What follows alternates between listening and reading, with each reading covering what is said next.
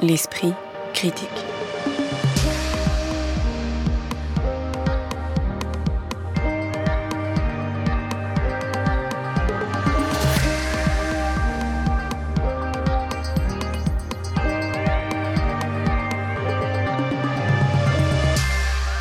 Mediapart. L'esprit critique évoque aujourd'hui trois spectacles comme autant de reflets d'esthétique et de sujets à la fois dans l'air du temps et possiblement embarrassants. Au théâtre du Rond-Point, le Moonstrom Théâtre proposait sous le titre 40 degrés sous zéro une reprise de deux textes de copie datant du début des années 70. Au théâtre Gérard Philippe, Maël Poésie donnait Cosmos sur un texte de Kevin Case. Et enfin, à la MC93 était visible Art 13, la nouvelle proposition de Fia Ménard.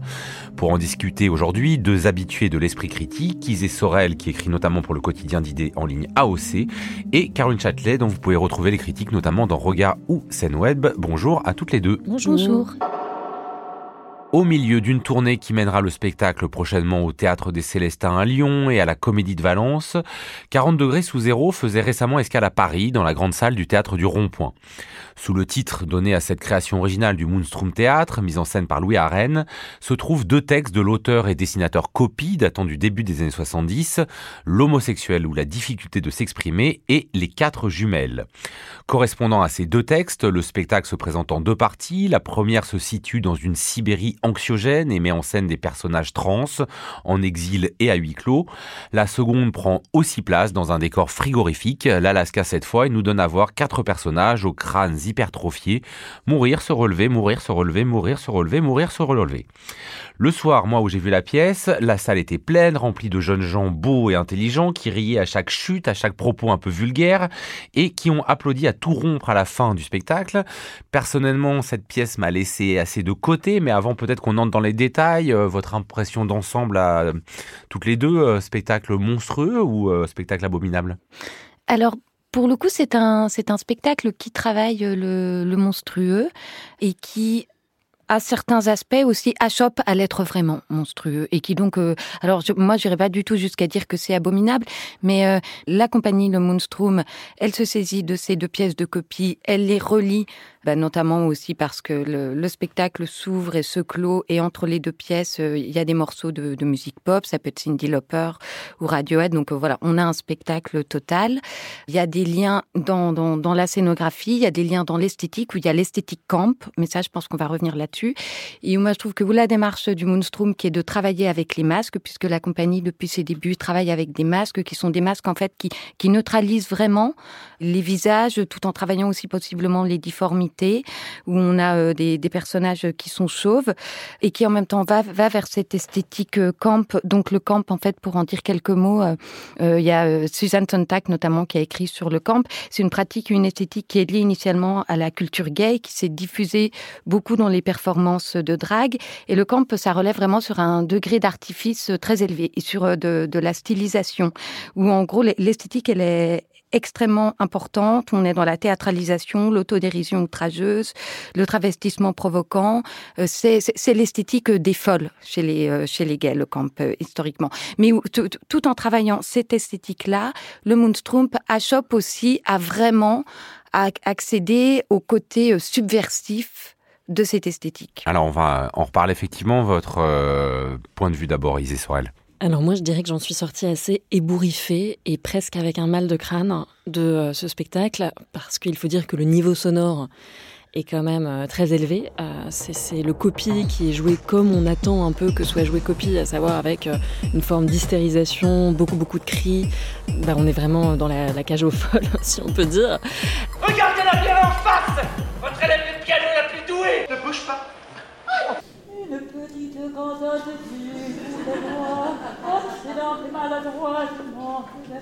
Je prends quelques sachets d'héroïne. Trois en plusieurs. Allons-nous-en Moi aussi, j'ai été opéré à Casablanca, Madame Simpson. J'ai un sexe d'homme.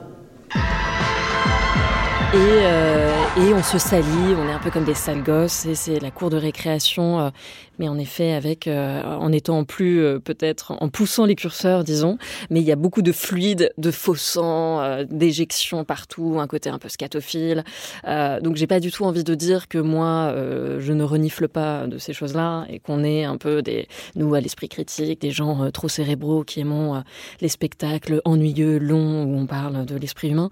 Mais c'est vrai que moi aussi un peu euh, comme vous, Joseph, j'ai été euh, assez surprise par la réaction et l'enthousiasme si débordant, euh, qu'on soit enthousiaste, d'accord, mais là vraiment presque une levée, comme si des, des, corps à la fin du spectacle, comme si euh, c'était le, le, spectacle du siècle. Et ça irait avec une sorte de théorie que j'essaie de développer, qui est que la dépense sur scène provoque une dépense à peu près similaire ou équivalente dans la salle. Oui, la dépense d'énergie, parce qu'on ne peut pas enlever à ce spectacle le fait que c'est un spectacle l'énergie qui pousse effectivement, comme vous le dites. De vase communicant. Mais alors justement, là, vous avez euh, directement euh, posé, à mon avis, euh, la tenaille de ce spectacle. C'est que est-ce qu'on est dans une esthétique cage folle et qui reprendrait euh, bah, au fond les années 70 et là on voit bien comment ces spectacles de copie dans les années 70 pouvaient être subversifs. Ou est-ce qu'on atteint cette esthétique camp, drague, queer qui sans doute est ce que viennent chercher euh, notamment euh, voilà le, public très jeune qui était là. C'est vrai que moi, contrairement à ce qui est écrit dans la note d'attention, je vois pas en quoi ce spectacle déplace l'imagerie véhiculée par le personnage de la folle dont le metteur en scène reconnaît qu'elle n'est plus aujourd'hui pertinente. Est-ce que vous, vous, avez eu quand même l'impression qu'il y a un déplacement vis-à-vis de cette euh, esthétique euh, des années 70 euh, où au fond il suffisait de se travestir en folle et de paraître pour homosexuel pour déjà avoir une dimension subversive Alors peut-être que déjà le déplacement il est dans le texte lui-même parce que et là je vais citer Thibaut Croisy donc qui est metteur en scène mais qui a postfacé la réédition de ces deux pièces de, de copie et qui dit que chez Copie, l'homosexualité n'est pas un ressort psychologique. Et c'est vrai que dans toutes les pièces de Copie, contrairement bah, aux autres, enfin à ce qui a précédé dans, le théâtre, euh, l'homosexualité, c'est quelque chose qui va alimenter euh, la psychologie euh, du personnage. Et ce qui fait que dans, ce que ça va donner en général en mise en scène, soit on a le cliché de, la folle boulevardière, donc type plaquage aux folles, soit l'homosexuel tourmenté plutôt dans, le théâtre public. Là, on est, ailleurs parce qu'en fait, on a des personnages de toute façon dont on ne sait pas ce qu'elles enfin, qu'elles sont, puisque dans la première pièce, l'homosexuel ou la difficulté de s'exprimer, ce sont des femmes qui, a priori, pour la majorité, se sont faites opérer. Les hommes vont passer très rapidement, mais euh, au final, ils sont évoqués en permanence, mais ils ne sont pas là. Dans la deuxième, on nous dit que ce sont des jumelles, mais a priori, ce seraient des jumelles plus pour la représentation d'une sorte de, de relation dont on ne peut se défaire, mais on ne sait pas non plus quelles sont. On est obligé, on est tenu de les croire sur parole, ces personnages, de toute façon, que ce soit dans, dans les deux pièces. Après, la de jouer, moi, je, autant il y a quelque chose, certes, qui est très, très forcé. Après, je suis pas certaine que ça aille non plus pour autant vers la folle de la cage aux folles. Pour moi, on est plutôt dans une sorte euh, d'excès qui, en même temps, en convoquant les paillettes, en convoquant euh, le lamé, enfin, après, en fait, là, encore, je, je, je, ferai une différence entre les deux pièces parce que j'ai trouvé qu'il y avait une sorte de plus grande subtilité et retenue dans la première et donc une capacité quand même euh, plus grande à aller vers une finesse de jeu et d'entrer aussi dans la complexité des personnages dans l'homosexuel que dans les cas jumelles. Où là, les cas jumelles, on est tellement pour le coup dans le cliché de l'hystérie que ça fait complètement écran à la pièce. C'est vrai que moi, je, je, trouve que déjà, il faut préciser peut-être que chez Copie, selon moi, il n'y a pas vraiment de visée politique. Euh, c'est quelqu'un qui euh, volontairement va vers la satire, euh, est méchant, se moque de tout le monde et notamment des homosexuels, donc de lui-même.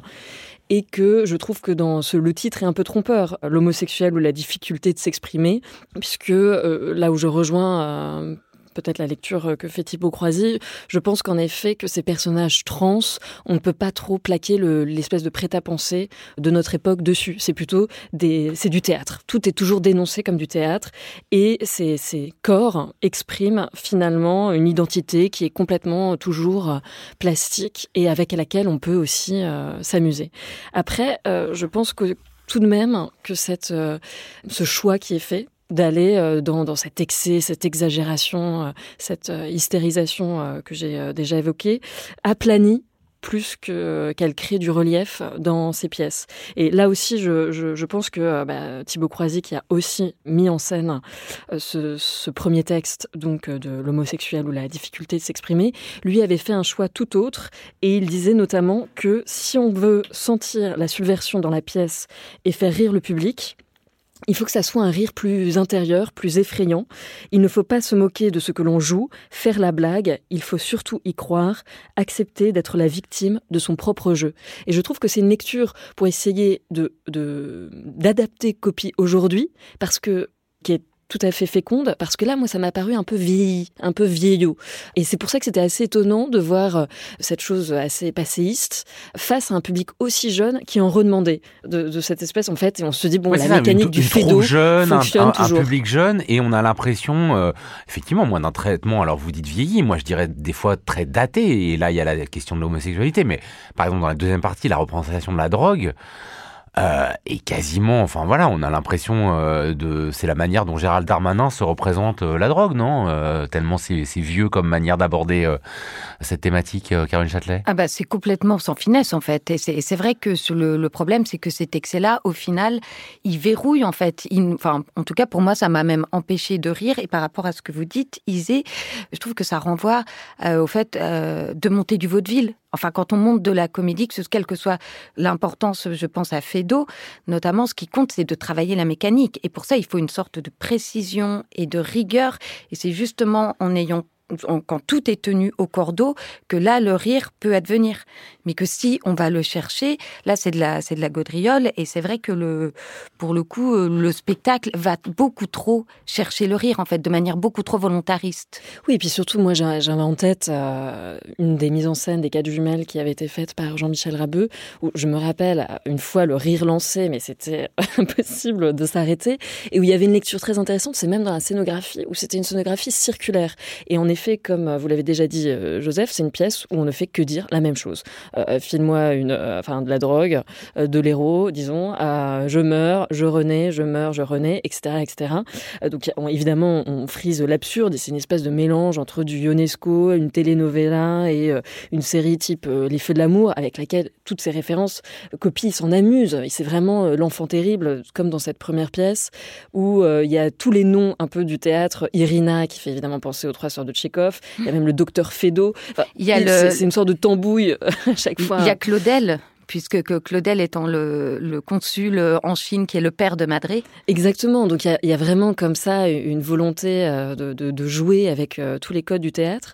Et je me rappelle que donc dans la, la mise en scène de Rabeux, il y avait une sorte d'émotion aussi, malgré tout, puisqu'il y avait notamment deux personnes qui étaient très âgées qui jouaient. Et, et c'était moi je trouvais euh, formidable de voir ces personnes âgées mourir et renaître alors qu'on savait que c'était des personnes pour qui ces questions devenaient euh, peut-être plus euh, plus euh, proches que, que pour moi. Et, et qui s'amusaient comme ça qui s'amusaient. C'était c'était merveilleux. Et là en effet il y a quelque chose où ça nous passe un peu dessus. Et finalement il y a quand même un truc très bourgeois pour moi qui en ressort. Oui, bourgeois qui s'encanaille. Là, on avait euh, quand même un peu l'impression que Jean-Michel Rive était encore le directeur du théâtre du Rond-Point. en effet. En, en, plus, nous n'étions pas le même soir à la, enfin, au spectacle, mais c'est vrai que c'est ce que je me suis dit en, en sortant de, de, de, ce travail. Mais, mais je reviens vraiment à la démarche. Moi, je pense que, enfin, je l'ai vraiment lu comme une tentative de travailler ça avec la question du camp, mais quelque chose qui ne parvient pas à atteindre euh, au côté vraiment euh, burlesque, enfin transgressif et très presque violent dans sa transgression euh, du camp, et au contraire on a une sorte de neutralisation parce qu'il y a le désir de démontrer que on maîtrise tous les artifices théâtraux et que on passe aussi ces artifices théâtraux, je voudrais dire, euh, pas, enfin je veux dire à la moulinette, mais ça, paraît un peu fort, mais qu'on passe ça au tamis de l'esthétique de la compagnie, donc qui se travaille sur les masques. Donc je pense qu'il y a aussi peut-être une sorte de d'excès de vouloir bien faire et de montrer aussi, euh, enfin pour l'équipe de montrer tout ce qu'elle sait faire. Oui, c'est vrai, parce que peut-être pour aller quand même vers des choses plus positives, euh, on, sent que bah, c'est Christian Lacroix qui a fait les costumes, que tout ça est assez foisonnant, plaisant, et en plus cette compagnie revendique une sorte de jouissance, et euh, il y a une, une, dépense, une jouissance comme ça, mais ce qui fait que pour moi, ça, va avec une forme de, pulsion libidinale bourgeoise aussi, on en a un peu pour son argent et on appâte le client. Et en même temps, bah, c'est ça qu'on dit, je pense que comme toute cette esthétique camp de fait, on a maintenant des drag races euh, à la télé sur France Télévisions où, euh, je veux dire, la, ménagère de moins de 50 ans s'en réjouit, que le voguing est dans toutes les institutions publiques, euh, etc., que tout le monde met des paillettes pour aller en club, etc., etc. Donc en fait, tous ces codes qui étaient repris par bah, les gays à une certaine époque, etc., sont complètement rentrés maintenant dans, dans la normalité, dans une nouvelle norme. Donc de réutiliser ces outils-là, et en plus, bah, là, nous l'ayant vu au du rond-point, je trouve que c'est peut-être là aussi où ça achoppe. Et c'est vrai que ça nous fait passer aussi à côté de la puissance de, l'écriture de copie, parce que je reviens aux quatre jumelles. Alors certes, il peut y avoir quelque chose de, complètement absurde, mais en même temps, ce sont des personnages, bon alors c'est entre un, le quadrille et le western, mais ces personnes ne cessent de mourir pour revenir à la vie, comme si dans la mort, il trouvait le, la, nécessité de, de, vivre. Donc il y a quand même quelque chose de très profond aussi dans, dans, dans, ce que raconte Copy, et dans la façon aussi dont les personnages dans les deux pièces sont dans des univers euh, complètement euh, arides, enfin voilà, des univers très froids, très lointains, dont ils ne cessent de vouloir partir. Donc ça raconte aussi quelque chose de, de des existences en fait à la marge. 40 degrés sous zéro, une création originale du Moonstrom Théâtre sur des textes de copie, bénéficie d'une belle tournée l'ayant déjà menée à Mulhouse, Grenoble, Angers, Malakoff et Paris. Et il sera bientôt visible à Lyon et Valence dans les semaines qui viennent. L'esprit critique. Mediapart. Cosmos est une pièce conçue et mise en scène par Maël Poésie sur un texte de Kevin Case qui mêle deux fils dramaturgiques. Le premier, inspiré d'une histoire vraie, raconte l'histoire d'un programme secret et avorté de la NASA, destiné à tester la capacité d'aviatrice à partir dans l'espace dans le cadre d'une rivalité avec l'URSS, qui sera le premier pays à permettre, au début des années 60, à Valentina Tereshkova de quitter l'orbite terrestre pour devenir la première femme cosmonaute. Le second est tissé par des interviews menées avec plusieurs astrophysiciennes, passionnées par le passé de la planète Mars ou les cycles de vie et de mort des étoiles. Le tout est incarné au plateau par cinq comédiennes, dont deux issues des arts du cirque. Le spectacle était récemment visible au théâtre Gérard-Philippe de Saint-Denis. Il vient de passer par Toulouse et sera les mois prochains d'abord à Saint-Étienne, puis Meudon, Strasbourg et Vire en Normandie. Alors la mise en scène hein, de Cosmos navigue de manière euh, roborative entre dialogue parlé, chorégraphie, vidéo, acrobatie. Est-ce que cette profusion de matière scénique euh, relativement hétérogène euh, au départ vous a comblé, surpris, dérouté ou un petit peu ennuyé? Enfin en gros la question derrière c'est est-ce que ces, différentes matières circulent adéquatement les unes avec les autres ou s'avèrent inégales, Isée Sorel? Ah, j'ai l'impression que dans la façon dont vous posez la question, votre avis transparaît. Non, bah, justement, non, je, je, ne sais pas. Je pense que j'ai eu des moments où je me suis dit, bah oui, justement, ça marche, et des fois où euh, bah, peut-être que effectivement les matières étaient trop hétérogènes pour euh, être complètement euh, satisfaisantes dans la manière dont se tissait la mise en scène. Mais c'était mon avis. Il, il est vrai qu'il y a beaucoup, beaucoup de choses dans ce spectacle, hein. beaucoup de langages différents. Et j'ai l'impression que Maëlle Poésie euh, rejoint là ses premières amours, puisque son précédent spectacle, 7 minutes, qui était à la Comédie Française, avait une forme beaucoup plus classique, de huis clos, à partir d'une pièce de Stefano euh, Massini, euh, qui traitait comme ça des relations sociales, syndicales au sein d'une entreprise. Et ensuite, elle avait fait un autre spectacle, Anima, dont il reste des traces ici, notamment avec cette circassienne qui se suspend, dont là, je trouvais euh, euh, la présence était très intéressante quand on traite du cosmos et donc de la pesanteur. La première chose que je fais quand je rentre dans un espace, c'est regarder où je vais pouvoir me suspendre. Je vais là où l'air a un autre goût. Je me suis toujours dit que si quelqu'un devait un jour aller dans l'espace, ça serait moi.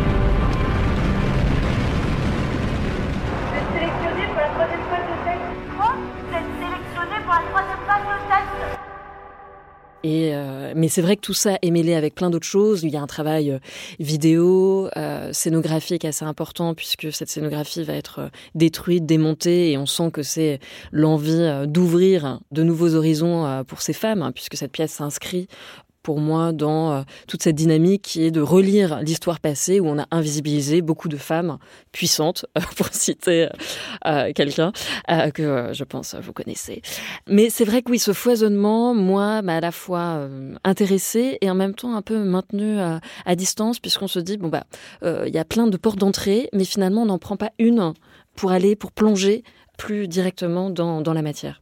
Caroline Châtelet. Je vous rejoins, Isée, en fait. C'est vrai ah, que c'est. Nous sommes tous d'accord. non, mais c'est vrai que c'est un spectacle qui, bah, qui déjà, en fait, dans ce qu'il promet, donne envie euh, d'aller y voir. Moi, en, traversant euh, comme ça aussi la, représentation, je me suis dit, mais ça, ça lance plein de pistes, ça, ça dessine plein de choses, euh, ne serait-ce aussi que les, les, origines géographiques différentes des interprètes et aussi la façon dont le, dont le spectacle va travailler avec les, et intègre la question des imaginaires différents quant au, quant au ciel et aux étoiles selon les, les origines géographiques des interprètes. Je sais que Maëlle Poésie et Kevin Keiss, donc avec qui, qui la dramaturgie avec qui Maëlle Poésie co-signe l'écriture du spectacle, ont rencontré des femmes comme Claudie Aigneret, donc, euh, qui est une astronaute française, euh, la directrice de l'Observatoire de Paris, euh, Fabienne Casoli, Françoise Combe, qui est directrice de recherche au CNRS, qui est astronome et spécialiste de la matière noire. Donc il y a aussi tout un travail comme ça de autant justement, de, cette enquête préalable, qui est une des méthodologies hein, de, de, poésie et de case, est-ce que ça donne une dimension documentaire un peu inédite ou est-ce que bah justement, c'est un peu pour faire rentrer encore de la matière. Ben, moi, il m'a semblé que ça faisait euh, rentrer de la matière, mais que ça peinait quand même à structurer le spectacle et à produire euh, une forme qui, euh, qui, dépasse l'esquisse. Donc, moi, j'avais vraiment le sentiment de me retrouver face à plein de, de seuils différents, mais de ne jamais creuser Effectivement, moi c'est parce que c'est pour ça que je parlais de ces deux fils dramaturgiques. Je me suis demandé un peu si à un moment elle n'aurait pas dû en, suivre un et notamment cette histoire quand même assez folle hein, de la NASA ou euh, parce que au fond cette enquête à la fois ça donne effectivement de la matière et comme vous dites c'est intéressant de voir que les peut-être euh, on a l'impression de vivre sous le même ciel et sous les mêmes étoiles, mais en réalité, euh, les expériences géographiques et individuelles font que ce ne sont pas exactement les mêmes euh, cieux et les mêmes étoiles qu'on contemple. Et en même temps, des fois, ça, ça, ça, ça fait un peu des discours assez attendus, voire limite New Age sur la beauté du ciel étoilé, quoi. Moi, je dirais un mot qui a une charge un peu trop terrible par rapport à ce que je voudrais dire, mais tout ça m'a paru un peu scolaire. on sent un peu trop le spectacle la destination de public euh, attendu. Euh, et à force de vouloir plaire à tout le monde, eh bien, il n'y a pas assez de tranchant, en tout cas, pour prendre une direction euh, plus affirmée et aller au fond des choses, comme on l'a déjà dit. Parce que, disons que l'aspect documentaire, c'est des choses très directes, à savoir par exemple l'extrait d'un discours de Kennedy qui dit que je ne sais, je me rappelle plus exactement, mais un peu ce discours de la nouvelle frontière euh, lors de la, de la guerre froide, délocalisée euh, dans l'espace, euh, à savoir bon, bah, la, conquête de l'Ouest, qui sur lequel repose le mythe américain, se situe désormais dans les étoiles. Donc ça, je trouvais ça intéressant, mais en même temps, je me dis bon bah on pourrait tirer des choses quand même assez fascinantes avec aujourd'hui, où l'espace redevient un enjeu gigantesque, que ça soit avec d'autres puissances type la Chine, ou surtout sa privatisation par typiquement Elon Musk ou Jeff Bezos. Ce que j'ai trouvé d'ailleurs assez fou, c'est que par exemple, cette personne n'est jamais citée, Jeff Bezos, alors que c'est grâce à lui que Wally Funk, qui a 82 ans, a pu finalement aller euh, faire son voyage spatial, puisque on se concentre dans le spectacle sur trois figures, Jerry Wally Funk et Janet Hart, qui était la, fille, la femme pardon, d'un sénateur du Michigan, ce qui a son importance puisque ces femmes vont aller au, face au Congrès américain pour défendre leur cause, puisque, pour resituer, il y a eu 13 jeunes femmes, femmes qui étaient pilotes euh, américaines et qui ont suivi euh, des tests pour vérifier si elles pouvaient partir dans l'espace et que ces tests ont été euh, supprimés, coupés court.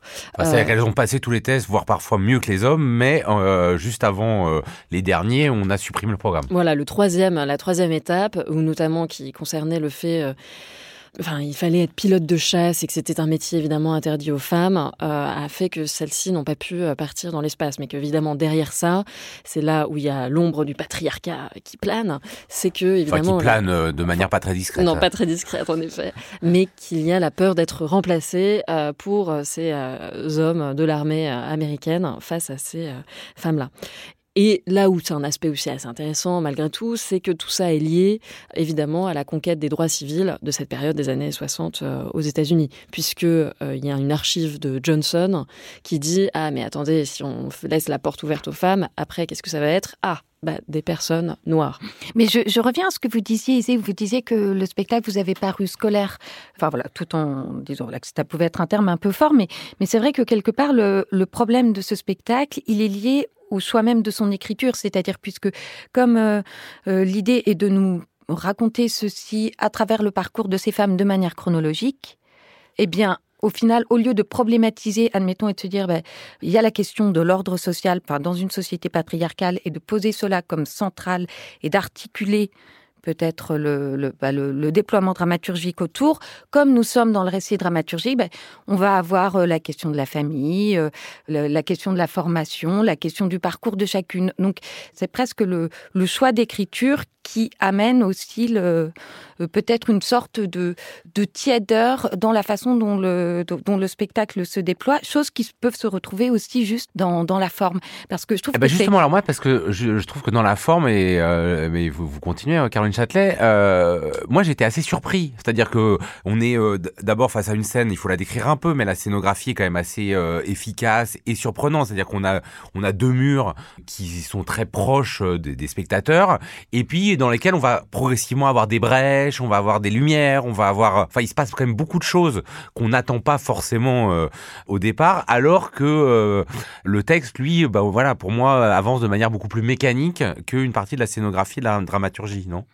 Alors, ce qui est très intéressant dans le, dans le travail avec la scénographie, c'est que, comme vous le dites, c'est comme si progressivement elle le prenait d'assaut, mais elle ne cessait de retourner pour s'y coltiner, parce que donc il y a ces deux parois blanches qui créent un angle, et euh, soit elles vont, euh, euh, elles commencent par briser un mur, donc ce n'est pas le plafond de verre, puisque le plafond de verre subsistera au final, mais elles brisent un mur. Ensuite, elles déplacent, elles s'en servent à travers des encoches, enfin pour escalader, et donc cet espace qu'elles ne vont cesser de réinvestir et contre lequel elles s'affrontent en permanence, ça raconte aussi peut-être la, la lutte, ben, la lutte qui se déroule tout au cours de leur vie. Mais là où pour moi le travail sur les artifices scéniques est moins intéressant, c'est peut-être dans ce qui est de l'ordre des musiques et de la lumière, où ça reste quelque chose qui est très joli, très beau. Et, franchement, c'est efficace. Enfin, je trouve qu'il y a quelque chose euh, de d'assez beau, enfin, une, mais une sorte de, de douceur, ou alors au contraire de d'énergie, mais qui est très volontariste et qui manque un peu de. Je me suis dit que ça aurait pu être plus cru ouais, peut-être bah, sans dire scolaire, ça, ça, il y a quelque chose un peu sage euh, là-dedans, mais pas dans le corps à corps avec le décor, justement, avec ce que vous disiez. Il y a quand même des moments de gravité dans tous les sens du terme, assez beaux, enfin, euh, qui me semblent porter euh, par moment la narration. Oui, non, mais c'est évidemment, je pense qu'il faut aussi rappeler ça et ne pas être trop virulent. C'est quand même un spectacle très plaisant, on passe un bon moment, on apprend des choses. C'est vrai que c'est Mercury 13. Il y a eu un documentaire sur Netflix sur leur cas, donc évidemment maintenant c'est un, un épisode de notre histoire qui est plus connu, mais ce spectacle euh, prend part aussi dans cette volonté de défricher des territoires euh, qu'on a volontairement voulu mettre, euh, maintenir dans l'ombre. Mercury sorti pour ceux qui n'auraient pas vu Netflix ni le spectacle, hein, donc c'est le nom de ce programme de la NASA avorté. Qui a été donné après coup d'ailleurs. En tout cas, quand on joue sur la carte du pluridisciplinaire, ce que j'attends, c'est peut-être de voir une sorte de tectonique des plaques entre ces différents moyens pour créer des tensions des tensions fécondes et nous amener à faire réfléchir. C'est-à-dire, c'est comme le montage en cinéma. On met une image, une autre image, et c'est dans cette friction des deux qu'on crée quelque chose d'autre. Et là, j'ai l'impression que tout va un peu dans le même sens. Dans un sens, comme ça, mais qui va avec même d'ailleurs le ton presque des, actrices, de, la direction d'acteurs. Comme ça, de très joli, de très plaisant, on passe un bon moment. Mais alors que finalement, derrière cette histoire, c'est quelque chose de très dur, de très violent qui, qui se déroule. Et la, scénographie, c'est pareil. Et en fait, je vois que comme peut-être on s'est rendu compte que tout ça a été finalement assez euh, convenu, euh, sage, en effet, je pense que l'adjectif est, bien trouvé. Eh bien, il y a une succession d'effets qui sont mis euh, les uns à la suite des autres pour un peu nous maintenir en éveil et créer des petits moments de magie. Je pense bah, à ces moments d'escalade, évidemment. À la fin, le ruban, qui, pareil, l'ascension vers ses rêves peut, peut signifier quelque chose dans cette direction-là. Les circassiens, la danse la musique, un petit moment chanson avec une guitare, euh, avec des femmes euh, comme ça, un peu badass, si on peut dire. Et en même temps, cette succession d'effets, bah, un moment finit par ennuyer, puisqu'il n'y a pas cette tension entre tout ça pour euh, nous éveiller notre sensibilité vers d'autres directions. Tout est un peu trop attendu, selon moi. Cosmos, c'était récemment au théâtre Gérard Philippe de Saint-Denis. Ce sera visible les mois prochains, d'abord à Saint-Étienne, puis Meudon, Strasbourg et Vire en Normandie. L'esprit critique. Mediapart. Art 13 ou Article 13 est le titre de la nouvelle proposition de la metteuse en scène, chorégraphe, performeuse et actrice Fia Ménard. Le titre est une référence explicite à l'article 13 de la Déclaration universelle des droits de l'homme de 1948 qui proclame, je cite, que toute personne a le droit de circuler librement et de choisir sa résidence à l'intérieur d'un État. Le spectacle s'ouvre sur un rappel de la trop brève vie d'Alan Kurdi, garçonnet syrien d'origine kurde retrouvé mort en 2015 sur une plage turque après le naufrage de son embarcation de fortune dans lequel également péri sa mère et son frère aîné âgé de 5 ans. Une danseuse vêtue comme Alan Kurdi, d'un short bleu et d'un haut rouge, se trouve dans la même position dans laquelle le garçonnet a été trouvé sur la plage, mais dans un jardin à la française avec ses haies taillées et une statue en son centre. La danseuse se lève, s'engage dans différents mouvements de danse qui l'amène à détruire la statue avant que les pieds d'une autre, plus monumentale, ne la remplacent. Créé à la Biennale de Lyon à la rentrée dernière, ce spectacle sans parole sera visible dans les prochains temps à Mulhouse, Bruxelles, Douai, Montpellier, Nantes, Rennes, Besançon, Clermont-Ferrand ou Anvers.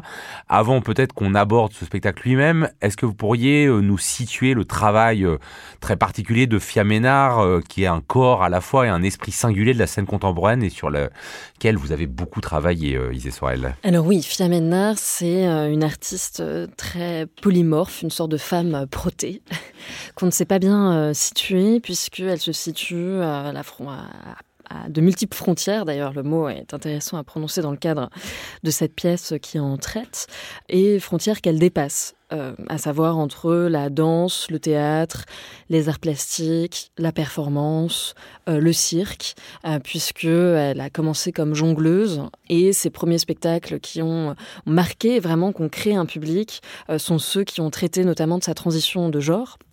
Et je pense à l'après-midi d'un fun ou à Vortex ou même PPP, c'est des solos qui comme ça ont marqué un imaginaire collectif d'un certain milieu. Et qu'au fur et à mesure, euh, elle a commencé à travailler avec d'autres interprètes, des personnes qui sont venues, euh, venues vers elle. Et c'est quelqu'un qui travaille beaucoup par cycle. Donc il y a eu des cycles notamment autour de, des matières, euh, cycles autour de l'air, donc où elle travaille beaucoup avec des vents, ensuite euh, autour de l'eau. Et un spectacle qui a beaucoup tourné, c'est la trilogie des contes immoraux pour l'Europe, puisqu'il y a toujours une sorte de charge politique dans ces spectacles, mais qui passe par euh, des métaphores, des images, des contes, des histoires, vraiment de, biais. Ce n'est pas du tout un théâtre documentaire. Euh, et, c'était une proposition au départ de la Documenta de Cassel en, Grèce, à Athènes, où elle recréait un carténon. On en avait pu, on avait pu en parler ici, un parthénon de, carton. Et euh, elle et passait choses. quasiment plus d'une heure à essayer de construire euh, ce Parthénon de carton euh, qui lui échappait, avec lequel elle luttait. Et là, il y a encore hein, cette euh, capacité à créer un décor et à s'en emparer pour le détruire, pour le recomposer. il y a toujours des, une, adversité de, de, de, ce qu'on y voit. Oui, il y a toujours une lutte de toute façon avec les choses, les éléments et peut-être pour une réconciliation future. Et donc cette pièce, article 13, déjà, peut-être on peut préciser que elle est issue d'un autre spectacle, d'une toute petite performance d'une dizaine de minutes qui s'appelait No Way, euh, qui était une commande qu'on lui avait faite et qu'elle avait performée donc au palais de Chaillot à l'occasion des 70 ans de la Déclaration universelle des droits de l'homme et du citoyen. Donc il faut replacer ça peut-être dans ce contexte et ça a donné ensuite ce, spectacle évidemment plus long où elle-même n'est plus en scène, mais où il y a quelques traces sur lesquelles je pourrais revenir euh, si vous voulez. Et en tout cas, cette pièce s'inscrit dans un nouveau cycle qui est celui des, jardins, des ruines et des jardins, dont on verra ce qu'elle nous réserve pour la suite. Caroline Châtelet. Alors, euh, c'est vrai que je connais moins le, travail de, de Fiamenard que, que vous, Isée Sorel. Et euh, Peut-être que ce qui, ce qui, revient, comme vous le dites, il y a, vraiment il y a cette idée du travail sur la matière, l'idée de, la construction et de la déconstruction, mais également euh, quelque chose aussi qui, moi, me laisse toujours quand même assez à distance, tout en reconnaissant euh, enfin, euh, l'intérêt euh, et la pertinence de la démarche. Fiaménard convoque des, signes. Donc là, ben, on a la figure de, de, cette statue centrale. Ben, déjà, dès le début, en, comme ça, avec une sorte d'ambiguïté, parce que quand on voit cette statuaire grecque, d'abord elle est blanche et après la lumière change et on voit apparaître défiante, constellant cette statue. Après, il y a cette figure de cet enfant Aylan qui est mort, qui est une figure aussi qui nous est commune à toutes et tous il y a comme ça une sorte de, succession de, signes, mais qui, au final, pour moi, quelque part, ne va pas forcément au-delà de ce que ces signes nous disent. Enfin, c'est enfin, c'est très étrange. C'est comme si il manquait toujours un palier supplémentaire dans l'évocation de ces signes, excepté peut-être pour Aylan, si je peux, euh, euh, voilà. Oui, parce que moi, je voudrais bien vous poser une question là-dessus. Donc, allez-y. Ok. Donc, c'est vrai qu'Aylan, donc, donc cet enfant qui, qui a été retrouvé mort en 2015, il est devenu complètement viral partout euh, dans les et tout ça. C'est vrai que ça a donné lieu aussi à diverses réappropriations artistiques. Je sais qu'il y avait notamment une performance euh, sur une plage de Rabat euh, au Maroc où des personnes s'étaient costumées et avaient s'étaient mis la tête dans le sable. Il y a eu aussi un artiste indien qui a modelé une statue géante à son effigie. Des taggers ont graffité sur les murs du monde entier le, corps de cet enfant. Donc ça nous renvoie quelque chose, pour le coup, qui est une figure universelle, en fait, qui fait partie maintenant euh, du patrimoine, euh, enfin, des, images comme ça qui circulent et qui, en même temps, est toujours euh, très interrogeante aussi dans, dans ce que ça déclenche, parce que pour moi, ça a intégré aussi l'iconographie, comme ça, des, des images d'enfants. Alors, moi, je trouve que c'est le point qui peut être problématique hein, dans ce spectacle, c'est que cette image, alors on dit Aylan et Alan, hein, je précise, parce que d'abord, il a ah été nommé Aylan Kurdi, ça c'est en arabe, et en fait, en kurde, on dit plutôt Alan Kurdi. Donc là, c'est comme ça qu'il est, qu'il est nommé. Mais bon, euh, ça, c'est du détail. Moi, c'est juste que quand même, voilà, cette, cette image est une des plus déchirantes qu'on ait vues ces dix dernières années. Et donc, s'en emparer est quand même euh, une grande question politique. Pour en faire quoi? Et c'est vrai que moi, là, j'ai l'impression que la manière dont, d'un coup, le petit Aylan aurait, Alan ou Aylan aurait grandi et euh, parce que c'est quand même ça, on, démarre le spectacle après euh, avoir euh, eu cette plaque 2012-2015 Alan Kurdi, on démarre le spectacle avec quelqu'un de plus grand mais habillé pareil, qui est dans la même position et se lève et se met à danser dans quelque chose. Alors après, on peut discuter du spectacle, moi que j'ai trouvé un peu des fois abstrait et hermétique. Et je me disais, mais qu'est-ce que ça veut dire que cette manière de donner vie à cette image tragique. Vous citiez bon bah différents exemples. plus près de nous, on a Omaira Sanchez, cette petite colombienne qu'on a vue euh, au début des années 80 mourir euh, sans pouvoir rien faire dans la boue. Euh, voilà, moi moi je me suis dit mais mais, euh, c'est-à-dire que en fait, la, grande force de Fiaménard, c'est cette capacité à créer des images qu'on avait vu. Vous citiez notamment cette trilogie des comptes d'Imero pour Europe. Mais justement, euh, qu'est-ce qu'on crée comme image à partir d'une image aussi déchirante, aussi euh, aussi abominable? Moi, j'ai trouvé qu'elle en faisait quelque chose d'un peu de justement que sa, maîtrise, sa capacité à, s'emparer d'un décor ne faisait pas. alors évidemment, hein, qu'on se trompe pas, je suis pas du tout dans le parce qu'il y avait eu c'est notamment ces dessins abominables de Charles Charlie Hebdo, euh, qui imaginait ce que serait devenu Alan Kurdi s'il avait vécu, euh, et en gros un tripoteur de fesses à Cologne, puisqu'on était euh, dans ce moment de, la polémique là à Cologne. Donc évidemment, c'est pas ça, mais quand même, je trouve qu'elle elle, s'en empare avec un peu de légèreté en fait. Bah, c'est vrai que les images que vous avez citées sont élevées au statut d'icône. L'icône, quel est son pouvoir? Vaste question sur laquelle je ne m'appesantirai pas ici, Caroline. Mais, et je pense qu'en effet, il y a un côté iconoclaste. Euh, chez Fiaménard, puisqu'elle fait un peu feu de tout bois, je pense en pensant bien faire, avec les meilleures intentions du monde, puisque cet article 13, pour le rappeler, c'est celui qui concerne le fait que toute personne a le droit de circuler librement et de choisir sa résidence à l'intérieur d'un État, et que toute personne a le droit de quitter tout pays, y compris le sien, et de revenir dans son pays.